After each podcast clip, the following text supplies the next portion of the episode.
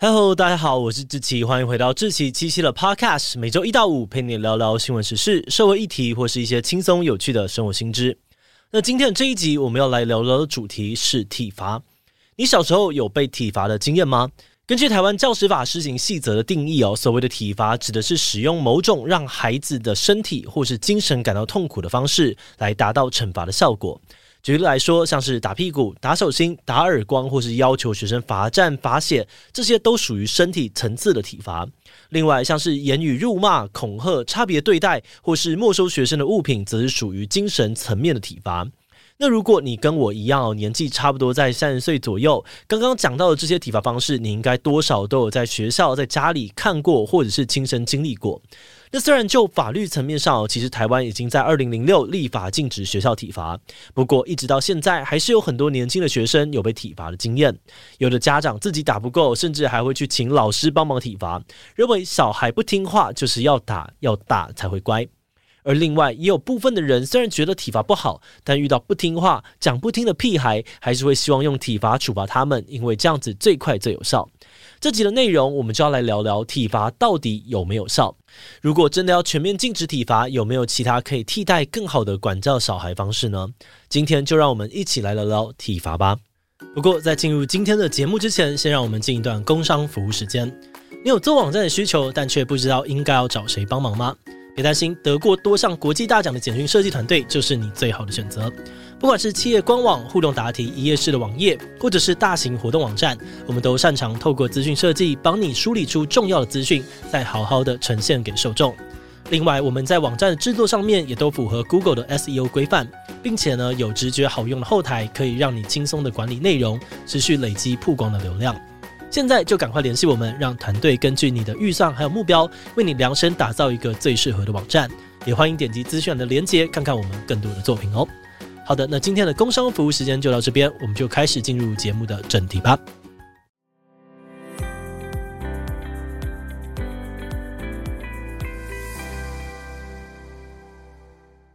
在讨论体罚到底有没有效果之前，我们可能要先定义或确认一下这边在说的效果或是目标究竟是什么。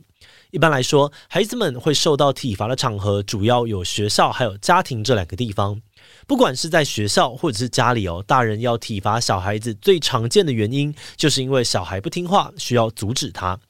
举例来说，老师在上课的时候，如果有学生一直吵闹，那为了避免其他的孩子受到干扰，老师可能就会叫他出去罚站，或是今天爸妈带小孩出门，结果小朋友在路上乱跑，为了避免孩子发生危险，爸妈可能就会威胁他说：“你再不听话，等下就没饭吃，或是没收玩具当做惩罚。”从阻止孩子的角度上，这些体罚手段大部分都可以马上看到效果，因为它的威慑力很强，可以让小孩立刻认知到他现在已经快要碰到大人的某条线了，最好不要太超过。而在这个基础上，有一些人觉得哦，这种强化认知的功能可以让小朋友在年纪还小的时候就建立正确的价值观，了解是非对错，知道什么事情可以做，什么事情不可以做。而另外，也有一些人会强调，体罚除了建立价值观之外，还可以强化孩子的学习能力。比如说，考试总是答错的人，叫他把错的题目罚写个一百次，写多了就不会再写错了。这样的说法是有根据的吗？其实从现有的研究来看呢，目前还没有比较客观的科学研究能够证实体罚对于小孩的学习成果有帮助。而且，虽然体罚当下可以很快的阻止某些行为，但长期累积下来，反而会带来不同的负面影响。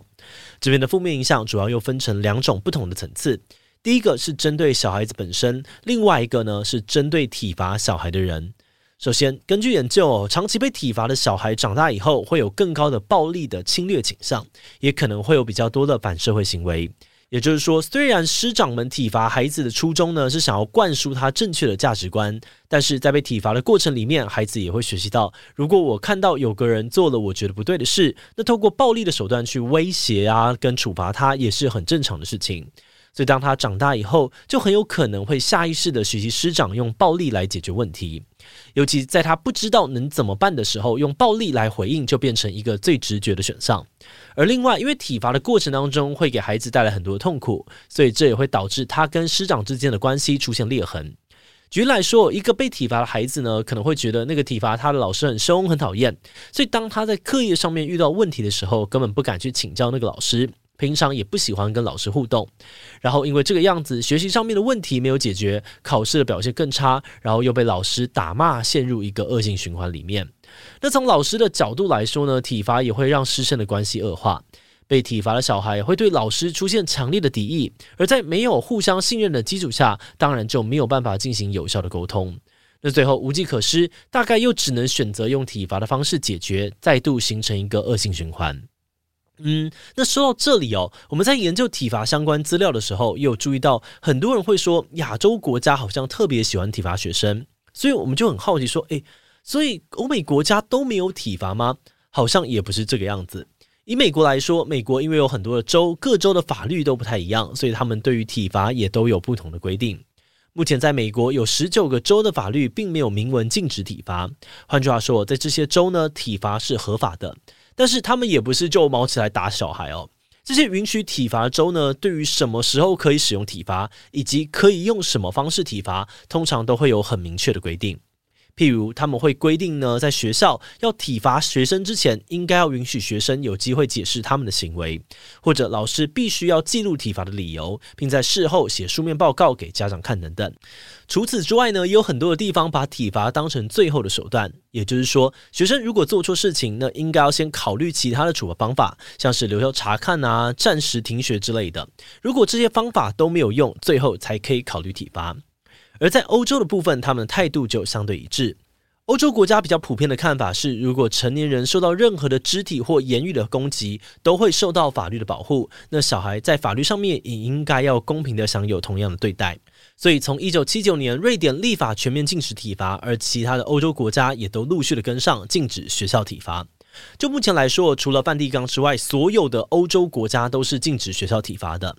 那因为学校禁止体罚的部分，目前在欧洲已经是共识了，没有什么问题。而最近几年，他们比较常争议的议题，反而是在家庭当中，父母能不能够对小孩进行体罚。而针对这个部分，不同的国家规定就不太一样了。像是瑞典、德国、西班牙等等的国家呢，就完全禁止家庭当中的体罚。也就是说，今天假设有德国的父母在家打小孩，那这对父母可能就会面临伤害罪的刑事责任。另外，像是英国啊、比利时的法律，虽然没有明文禁止家庭内的体罚，但也都慢慢朝向完全禁止体罚的方向前进。在二零一九年，法国那边也通过了一个象征性的法令，去禁止父母体罚小孩。他们要求夫妻的结婚誓言呢，需要宣读说，父母行使亲权时，不得对小孩施以肢体或心理暴力。啊，不过这个法律其实是没有罚则的哦，所以说是一个象征性的法令。好的，那在讨论该不该禁止体罚的时候，一个最常被讨论的问题就是：如果我们真的要全面禁止体罚，那到底还可以用什么方式去管教那些特别皮的小孩呢？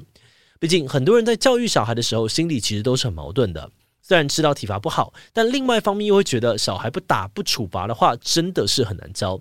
这就让家长跟老师常常会感到很无力、很挫折。关于这个问题哦，专家建议说，其实我们在教育孩子的时候，第一步可以先判断现在遇到的这个问题是不是非常的紧急，不立即处理的话，会不会有很大的危险？如果遇到的问题并不是非常紧急，也不会造成生命安全的危险，那积极对话就是替代处罚最好的一种方式。我们可以特别安排一个时间，好好的倾听小孩的想法，了解他这么做的原因。而大人这边也可以对孩子真诚表达我们的担忧，然后去跟孩子分析他们的行为可能会会产生哪些后果。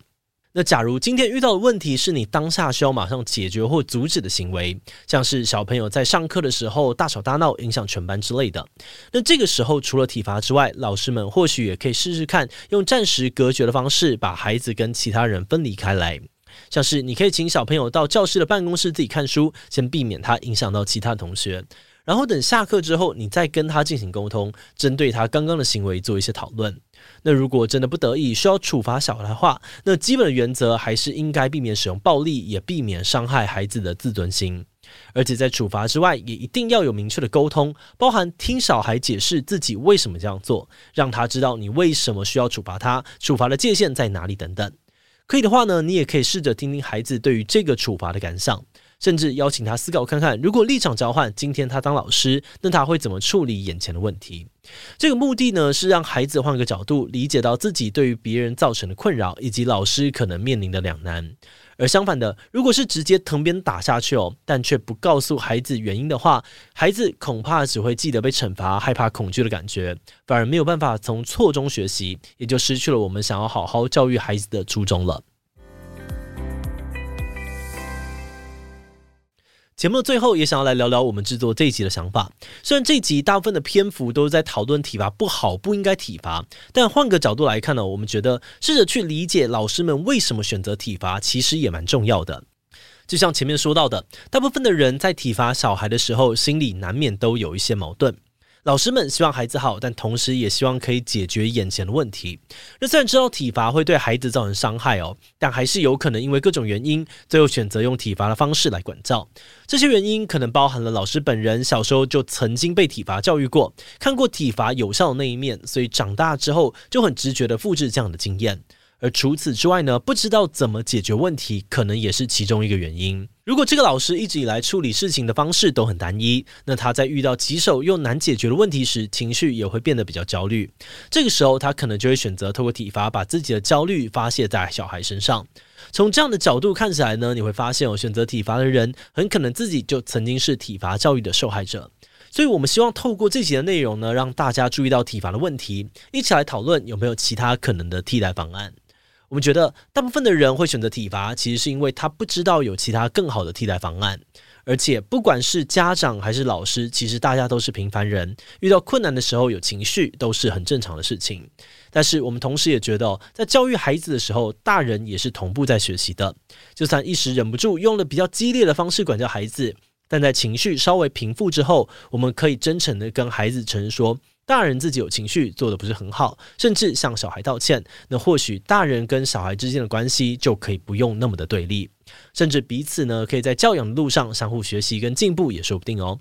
好的，那么我们今天关于体罚的介绍就先到这边。如果你喜欢我们的内容，可以按下追踪跟订阅。另外，我们在 EP 八十七也讨论过教官的问题。每个台湾学生都有跟教官打交道的经验，有人可能跟教官感情很好，但也有不少人认为教官是威权的象征，觉得教官应该要退出校园。